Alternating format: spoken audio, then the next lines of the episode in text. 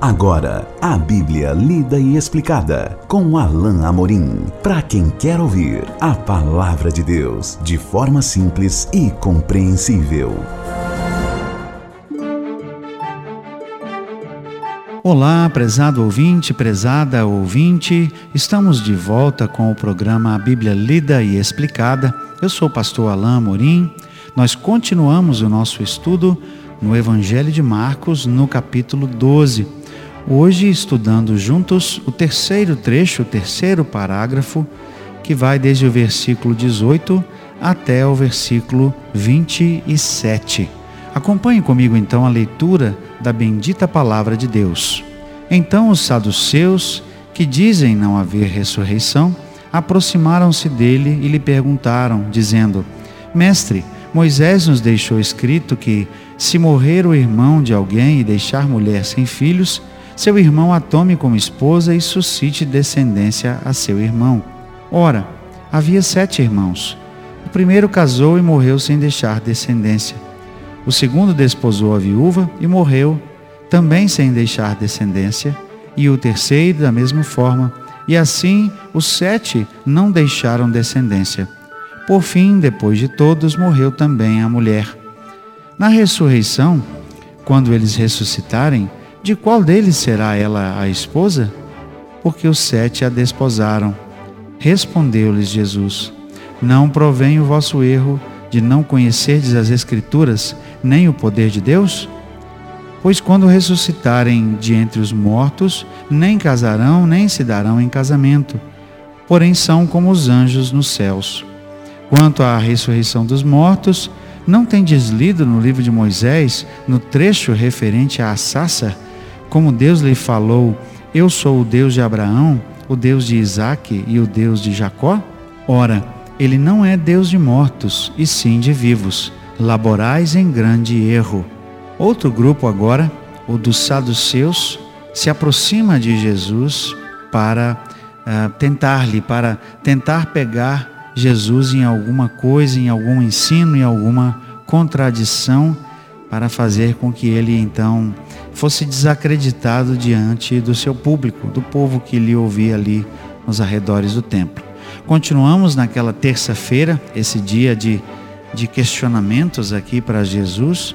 Os saduceus eh, se apresentam em Marcos, logo eh, trata de informar uma das suas principais características que os distinguiam ali dos outros líderes ah, dos judeus. Esses não criam ah, que haveria ressurreição. Na verdade, os saduceus eram um grupo que, além de não crer na ressurreição, eles somente consideravam a Escritura o Pentateuco, ou seja, o conjunto dos cinco primeiros livros da Bíblia hebraica. Somente esse texto é que eles reputavam como um texto sagrado, inspirado por Deus. Eles então trazem a pergunta para Jesus baseado num texto de Deuteronômio, Deuteronômio capítulo 25, que fala do casamento levirato. Então eles dizem: Mestre, Moisés nos deixou escrito que se morrer o irmão de alguém e deixar mulher sem filho, seu irmão a tome como esposa e suscite descendência a seu irmão.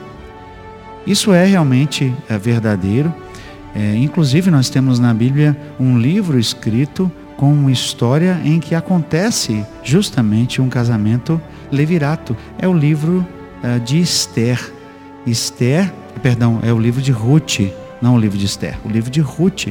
Ruth, que era moabita, uh, teve seu marido morto e ela volta para Israel com, sua, com a sua sogra, Noemi, e ali um parente próximo de Noemi redime compra de volta aquilo que era pertencente à família de Noemi e se casa com Ruth para suscitar a, a, o descendente.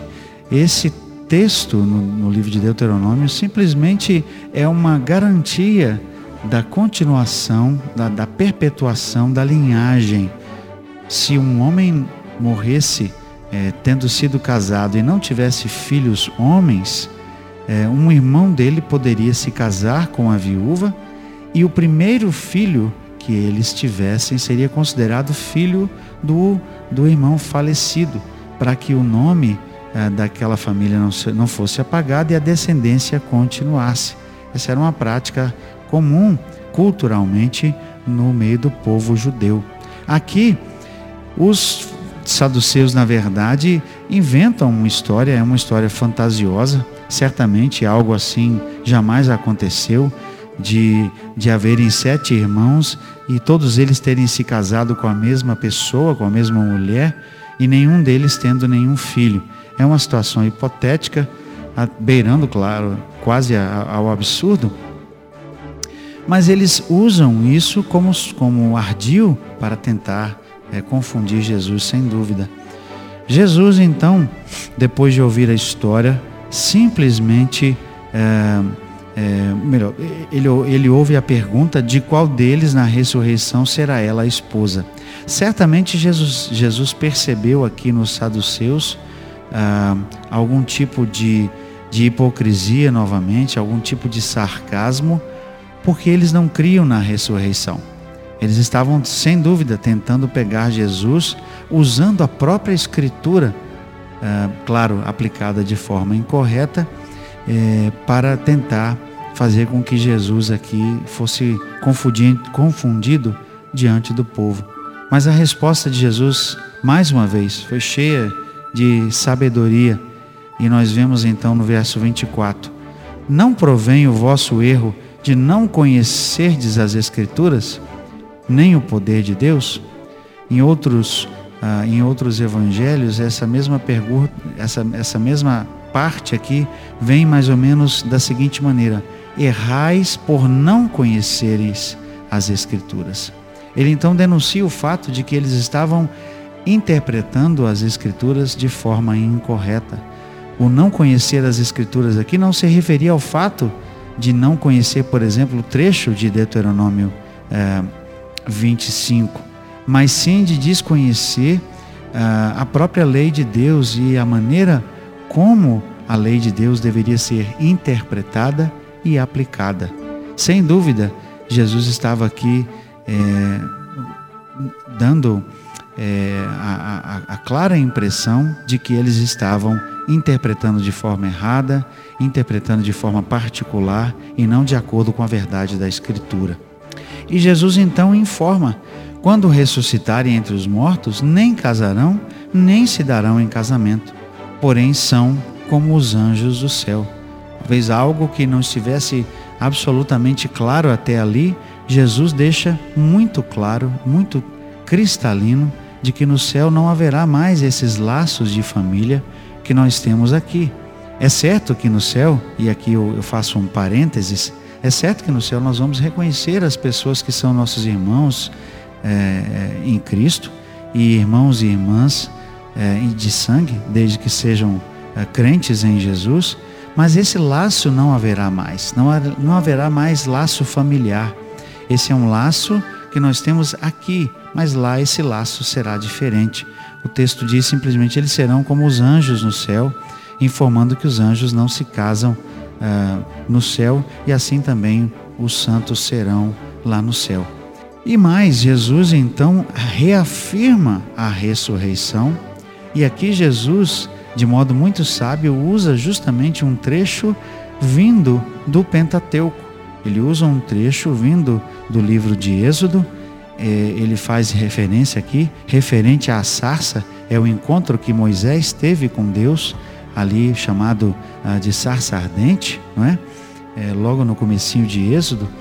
E então ali Moisés ouviu de Deus: Eu sou o Deus de Abraão, o Deus de Isaac e o Deus de Jacó.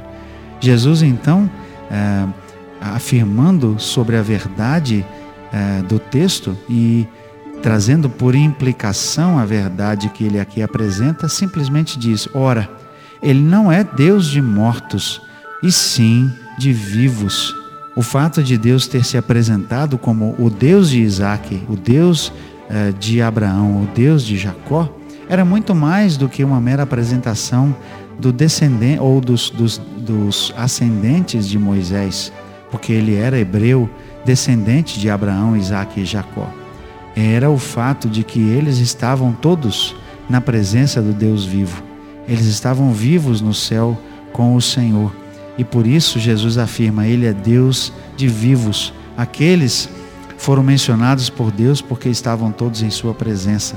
Ele era o seu Deus e era também o Deus de Moisés e o Deus do povo de Israel. E Jesus então conclui esse trecho dizendo: Laborais em grande erro. Ele denuncia o fato de que os saduceus, na verdade, estavam errados com relação à Escritura e errados também na sua postura em relação ao próprio judeu, ao próprio Jesus, perdão, e em relação ao próprio povo, porque estavam se colocando como líderes, mas no entanto não tinham uma, uma interpretação correta desse trecho e quem sabe de outros textos mais da palavra de Deus. Chegamos ao fim de mais esse trecho no capítulo 12. Continuaremos ainda o nosso estudo desse capítulo no nosso próximo encontro. Até lá, que Deus abençoe a sua vida. Acesse agora nossa plataforma e baixe os podcasts www.rede316.com.br. A Bíblia lida e explicada com Alain Amorim.